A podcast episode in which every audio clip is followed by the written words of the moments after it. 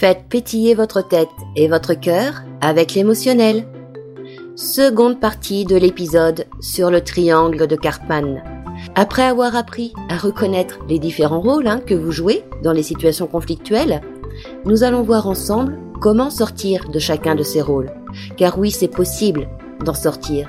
C'est possible d'arrêter d'alimenter ce triangle infernal, ce triangle de Cartman. C'est un peu comme si vous jouiez au tarot depuis des années avec les mêmes personnes et qu'un jour vous arrivez plutôt avec un jeu de belote. Chacun va retrouver une nouvelle façon de communiquer, une nouvelle façon de vivre la situation. Je vous en dis plus tout de suite. Alors comment sortir du rôle du sauveur? Ben, Le mieux c'est de commencer par reconnaître nos propres besoins, mais également nos propres limites. Il est important de pouvoir dire non pour pouvoir se dire oui à soi-même hein, avant d'aider les autres. Ça, on l'a déjà tous entendu. Parce que le rôle de sauveur, celui qui va essayer de trouver des solutions, oui c'est bien, oui c'est noble, mais comment il se sent à l'intérieur de lui en fin de journée? Il se sent épuisé. Il se sent bien souvent incompris, insatisfait également, voire des fois même impuissant. Donc il est important pour ce sauveur de reconnaître que chacun a la responsabilité de ses propres émotions et que c'est pas à lui de porter tout le monde sur ses épaules. Une autre façon de sortir du rôle de sauveur, c'est de se concentrer sur l'amélioration de sa propre vie, de s'autoriser du temps et des espaces pour prendre soin de soi, ça veut dire apprendre à s'écouter, à se respecter, à reconnaître ses besoins et ses limites. De savoir et de reconnaître que personne ne peut sauver quelqu'un d'autre.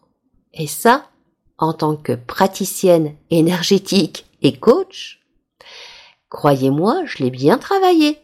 Sinon, j'en serais pas là aujourd'hui. Nous ne pouvons pas réparer ou corriger ce qui ne va pas chez les autres. Il est possible de soutenir, ça c'est sûr, de s'occuper avec empathie, avec amour. On peut donner des pistes, on peut encourager, mais en aucun cas on peut sauver les gens. Et pour sortir du rôle du sauveur, on se concentre eh ben, sur nous-mêmes.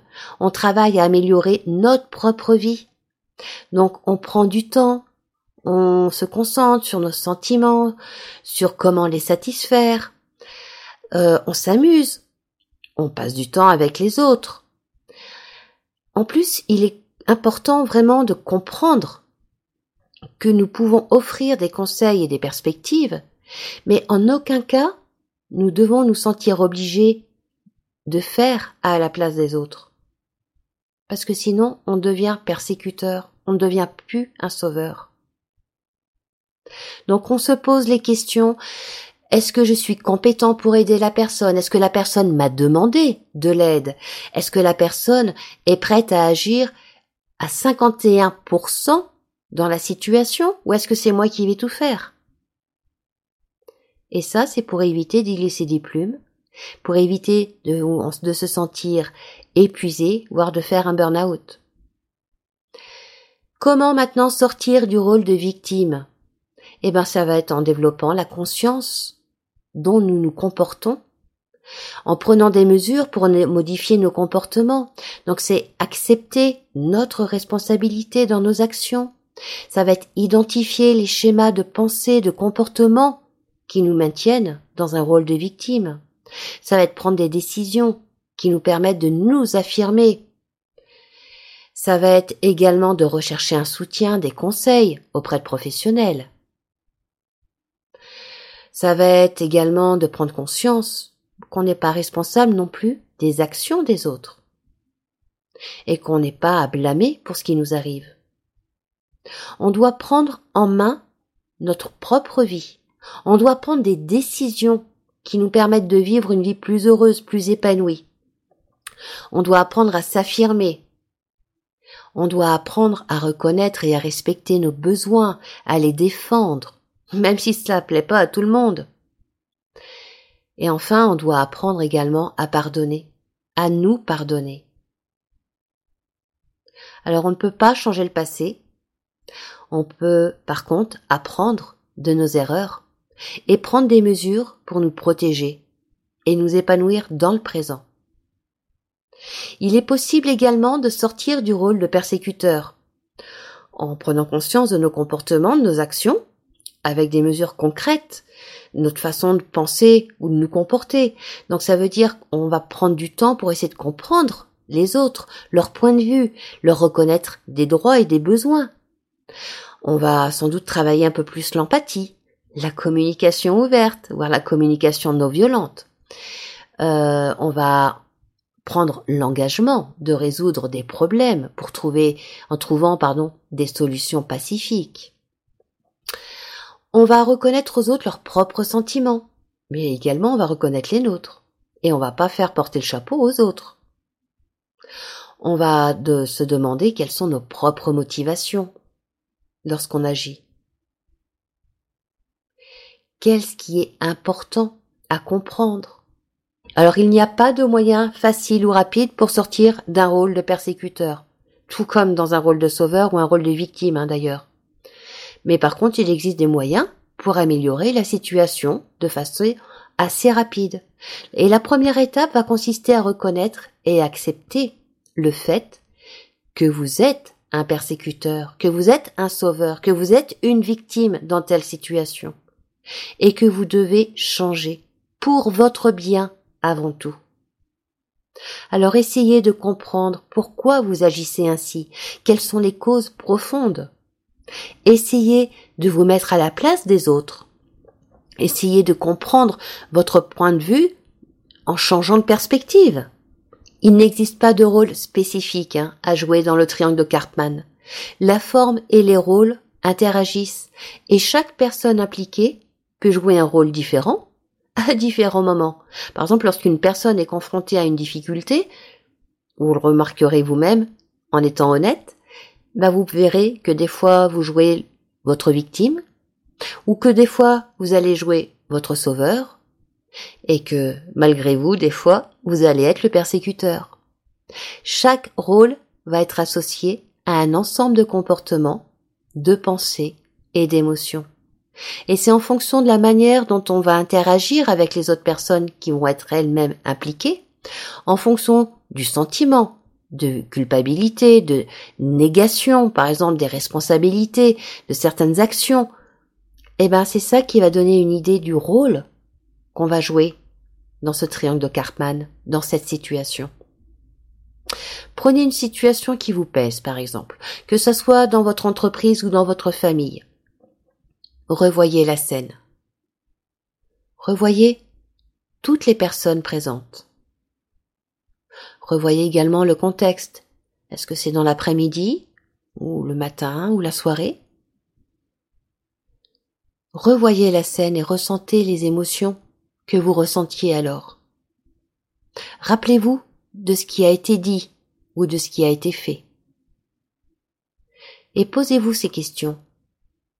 Est-ce que vous aviez besoin d'agir pour vous sentir exister? Est-ce que vous êtes intervenu tandis que personne ne vous demandait rien, mais que vous, vous l'avez fait pour aider quelqu'un? Aviez-vous besoin d'être connu? Ou alors est-ce que c'est quelqu'un qui vous a demandé d'agir, qui vous a appelé à l'aide, vous mettant dans une situation embarrassante, certes, mais que vous n'avez pas su refuser? Ou encore, est-ce que quelqu'un vous a-t-il reproché de régenter la situation? Et si c'est le cas, bah c'est que vous avez endossé le rôle du sauveur sans le savoir. Et ce sauveur, il va laisser l'autre dans le rôle de victime, il va lui enlever la possibilité de se prendre en main et de se responsabiliser. Donc sans doute avez-vous joué le rôle de sauveur. Mais peut-être que cette situation à laquelle vous pensez au contraire, peut-être que vous avez ressenti plutôt des pulsions d'agressivité, des paroles dures envers quelqu'un. Vous avez peut-être même été jusqu'à hausser le ton pour avoir le dernier mot. Bah là, vous avez joué le rôle de persécuteur. Ou encore, durant cette même situation, bah, vous êtes peut-être senti démuni, voire rabaissé, que vous aviez envie de vous cacher dans un petit trou de souris, que vous vous sentiez seul, rejeté, inexistant. Ou alors que vous avez accaparé l'attention et vous n'avez parlé que de vos problèmes, de votre mal-être, de vos ennuis. Ben là, vous avez endossé le rôle de victime. Le persécuteur, il attaque, il brime, il humilie, il donne des ordres, il provoque la rancune, et il considère la victime comme inférieure. Le sauveur, lui, il étouffe, il apporte une aide, bien souvent inefficace, il crée la passivité par l'assistana, et donc il considère la victime également comme inférieure, mais ça inconsciemment. Il propose son aide, et à partir de là, il se met dans une position supérieure à la victime. La victime, elle, va s'apitoyer, elle va attirer l'attention, elle va même énerver, voire peut-être même va être super excitée, elle va se positionner comme inférieure et elle va rechercher un sauveur ou un persécuteur. Tout ça pour conforter sa croyance. Nous avons souvent un rôle dominant. Mais on va passer aussi de l'un à l'autre, hein, et parfois très rapidement, et au cours d'une seule et même conversation. Et ces rôles vont bloquer l'évolution de la relation. Alors aucun n'est meilleur ou pire qu'un autre dans ces rôles, parce qu'ils se nourrissent tous d'un mélange de peur et de manque d'estime ou de confiance en soi. Et ces rôles bah, vont tous générer du stress et vont engloutir une quantité d'énergie. Et c'est en prenant du recul sur une situation qu'on peut voir ces situations un peu comme un jeu. Un jeu malsain, certes, mais un jeu quand même. Un jeu où il y aura un premier joueur qui va lancer un appât. Donc, vous savez, la petite phrase ou le petit geste qui sait pertinemment qui va faire réagir. Il y a un autre joueur qui va justement réagir, il va réceptionner cet appât. Cet appât qui va être lancé justement dans sa direction en fonction de ses points faibles. Et donc il va réagir en donnant une réponse, une réponse bien souvent automatique. Et c'est cette réponse qui va définir les rôles. Donc les deux joueurs vont ensuite se faire des passes à tour de rôle en faisant grimper un peu les tensions entre eux. Jusqu'au moment où l'un des joueurs va provoquer un peu comme un coup de théâtre, où l'un des joueurs va provoquer un échange de rôles et il va mettre fin à la scène. Ça peut être par exemple quelqu'un qui va claquer la porte en partant, ou qui va donner des paroles blessantes destinées à provoquer euh, la stupeur de faire fermer le caquet à l'autre, ou de le mettre en échec. Ces rôles que nous endossons inconsciemment, c'est à nous de les rendre conscients.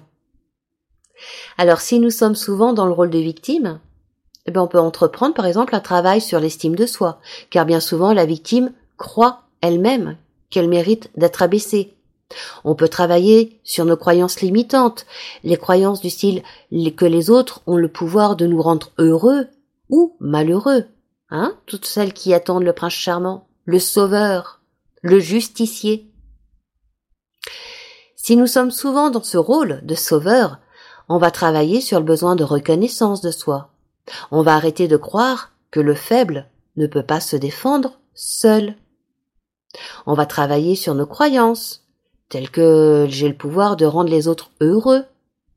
Si nous sommes souvent dans le rôle de persécuteur, ben on va travailler plutôt sur nos croyances limitantes, telles que pour s'en sortir, faut écraser les autres, ou alors j'ai le pouvoir de rendre les autres malheureux. Quoi qu'il en soit, sortir du triangle de Karpman demande une prise de conscience, une volonté de sortir de ce jeu infernal, une volonté de retrouver sa liberté d'être, sans comportement répétitif. Et bien souvent, une aide extérieure peut aller gratter là où ça fait mal. Ça fait mal, mais ça fait beaucoup de bien après. Car oui, nous avons tous un rôle prédominant qui nous vient de notre enfance. Et ce rôle va engendrer un certain comportement. Ça va venir également alimenter nos interprétations. Et nos interprétations vont engendrer des émotions, et nos émotions vont influencer nos comportements. Je vous parlerai prochainement de l'interprétation et des croyances limitantes qui polluent notre vie, mais surtout je vous parlerai des moyens pour sortir de ce marasme émotionnel et mental. Pour l'heure, pour sortir du rôle du triangle de Carpan, je vous invite à vous poser quelques questions en situation. Alors c'est pas forcément évident parce que nous entrons tous dans le piège suite à un lancer d'appât, hein. que ce soit un mot, des phrases, des gestes, une attitude parce que ça va faire écho à une blessure non guérie en nous, et ça va engendrer une réponse automatique, comme si nous étions montés un peu sur un ressort. Par exemple, si vous avez beaucoup de mal à garder votre calme face à l'injustice, parce que par le passé, on vous a régulièrement, par exemple, accusé à tort, ben votre douleur n'a pas été reconnue, ou encore parce qu'on a attribué à un autre le mérite qui vous revenait, et que ça, ça vous a profondément blessé. Ben, il va suffire que votre interlocuteur vous envoie un pic qui vous replace dans ce système pour engendrer une réaction qui sera parfois très forte, mais bien souvent disproportionnée par rapport à la situation réelle. Et la personne qu'on a en face de nous, si elle nous connaît suffisamment, ben, peut chercher délibérément à nous attaquer sur un point sensible, dans le but de nous faire réagir. Parce que cette personne s'est sentie elle-même piquée ou attaquée, et donc elle va essayer d'une façon très maladroite de répondre à un besoin qu'elle a à l'intérieur d'elle. Alors tous ces mécanismes sont en général inconscients. Ça se déroule presque tout seul en quelque sorte, mais on peut néanmoins les interrompre, les faire disparaître avec un peu d'entraînement, en redevenant conscient de ce qui se passe en soi. Parce que si vous restez en mode robot, si vous laissez, si vous vous laissez entraîner parce qu'il se déroule autour de vous sans prêter attention à ce qui se passe, à vos émotions, eh bien vous tomberez systématiquement de ce type de piège. Par contre, si vous devenez attentif à ce que vous ressentez, à vos échanges avec les autres, bah vous gagnerez la possibilité de faire d'autres choix, donc de sortir de ce triangle infernal. Pour pouvoir se faire, faut prendre conscience de ses comportements. Donc ça veut dire se remettre en question, se regarder en face, regarder ses propres failles, sans se culpabiliser, sans se juger.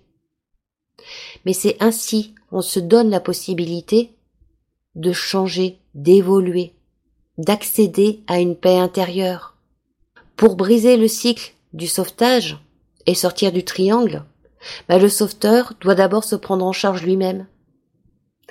Il doit, comme ça, au quotidien, apprendre à distinguer le rôle des dents du rôle du gilet de sauveteur. Et que quand il y a quelqu'un en difficulté, il va prendre le temps de l'écouter, il va prendre le temps de se poser la question, savoir si oui ou non, il est utile ou compétent dans la situation, savoir si une demande lui a été faite ou non de la part de la personne, ah, d'ailleurs, il peut carrément lui poser la question. Il peut carrément lui demander aimeriez-vous, par exemple, avoir mon aide, ou est-ce que je peux t'aider, ou est-ce que tu souhaites que je t'aide? Ça, ça va permettre de clarifier le problème. Avant de passer à l'action. Il va se poser la question aussi est-ce que je suis la meilleure personne pour répondre à cette demande? Il va également clarifier les points de qui va faire quoi, à partager les responsabilités, et il va se poser la question de savoir comment ça résonne en lui. Est-ce qu'il est OK pour apporter son aide ou est-ce qu'il se sent obligé de? Parce qu'à chaque fois qu'il y a de l'inconfort qui surgit dans une situation, surtout quand on est sauveur, ça veut dire que le signal d'alarme s'est allumé. Et donc que là, on est plus dans le sacrifice que dans l'aide. Chacun est responsable de lui-même. Chacun n'est responsable que de lui-même. Dans le monde des adultes, hein, j'entends. Il n'y a pas de bourreau, de persécuteur sans victime consentante.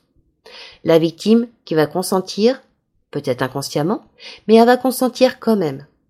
Parce qu'elle a à tout moment la possibilité de dire stop, de reprendre les rênes de sa propre vie en main, pour sortir de ses schémas nocifs, pour être mieux considérée par son interlocuteur, parce que ça se passe entre adultes.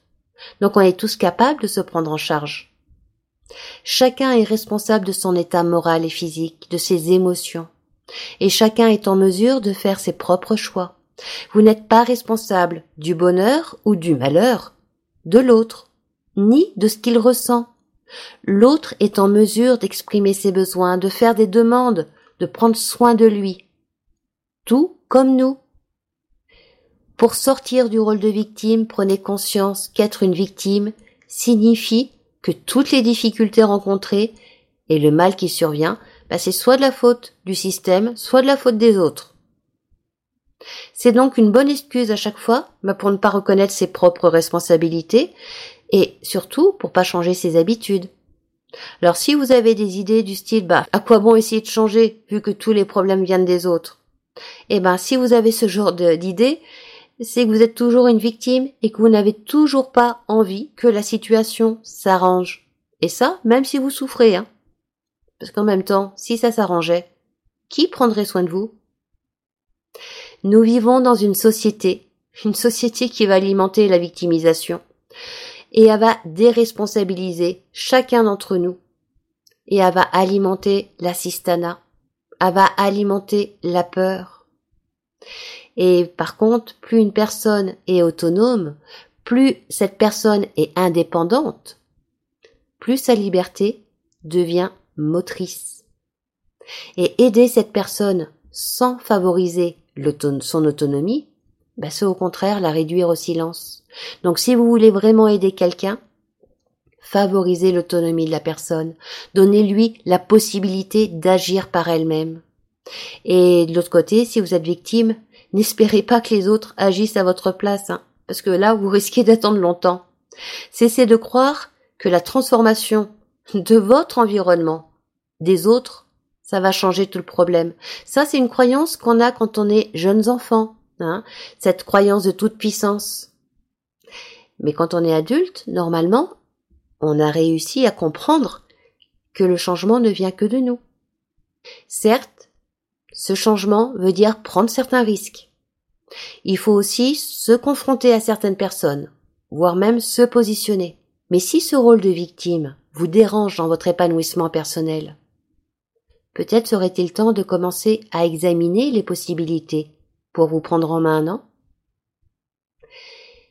Si vous souhaitez sortir du rôle de persécuteur, faites attention aux reproches que vous faites à l'autre. Et essayez de vous poser la question Qu'est-ce que ces reproches réveillent en moi? Qu'est-ce qui n'a pas encore été solutionné dans ma vie? Qu'est-ce que j'autorise? Ou au contraire, qu'est-ce que j'interdis? À moi-même, dans ma propre vie. Parce que le persécuteur est avant tout prisonnier de son propre contrôle. C'est souvent un grand manque de sécurité intérieure. Il pourrait d'ailleurs être intéressant de s'interroger sur les choix de vie d'un persécuteur. Vous pouvez vous poser également les questions sur votre perfectionnisme, parce que bien souvent ça va ensemble. En quoi est-ce important pour vous d'être parfait? La perfection existe-t-elle vraiment? Et à quel prix? Et qu'est-ce qui se passerait si vous n'étiez pas parfait? Sortir du triangle de Cartman pour un persécuteur, bah c'est bien souvent apprendre le lâcher prise. C'est l'affirmation tranquille de soi qui vous permettra de vous positionner clairement sans tomber dans le piège du persécuteur, du sauveur ou de la victime. C'est en étant conscient de ce qui se passe en vous, en prenant soin de vos propres besoins, de vos blessures, que vous allez retrouver un équilibre profond à l'intérieur de vous-même et que vous allez vraiment lâcher prise et donc tous les joueurs du triangle de Cartman, dans les situations que vous connaissez déjà, que ce soit au travail ou dans la famille, ben, tous ces joueurs n'auront plus aucune prise sur vous. Par contre, dans certains cas de figure, on va avoir affaire à des joueurs dits professionnels. Hein. Par exemple, ça va être le manipulateur pervers, le pervers narcissique, voire la victime professionnelle. Et dans ces cas-là, ben, la meilleure solution, c'est la fuite. Parce qu'on ne peut pas changer l'autre si lui-même ne désire pas changer. Et si on se confronte trop souvent à ce manipulateur pervers ou à ce pervers narcissique ou à cette victime professionnelle, eh ben on y laisse notre énergie, on y laisse des plumes et on peut même aller jusqu'à nous provoquer une maladie. On ne peut que se changer soi-même et décider de qui on veut être et de comment nous voulons réagir pour terminer sur ce thème du triangle de Cartman, bah, je vous invite vivement à visionner le film Oui, mais. C'est un film qui a comme acteur principal Junio, qui est dans le rôle du thérapeute. Or ce film date d'il y a un petit peu de temps quand même, hein. mais surtout il met en lumière bah, ces différents rôles de façon très claire et très parlante. Voilà, mais il me reste plus qu'à vous souhaiter une belle semaine. Et n'oubliez pas, faites pétiller votre tête et votre cœur pour faire pétiller votre vie.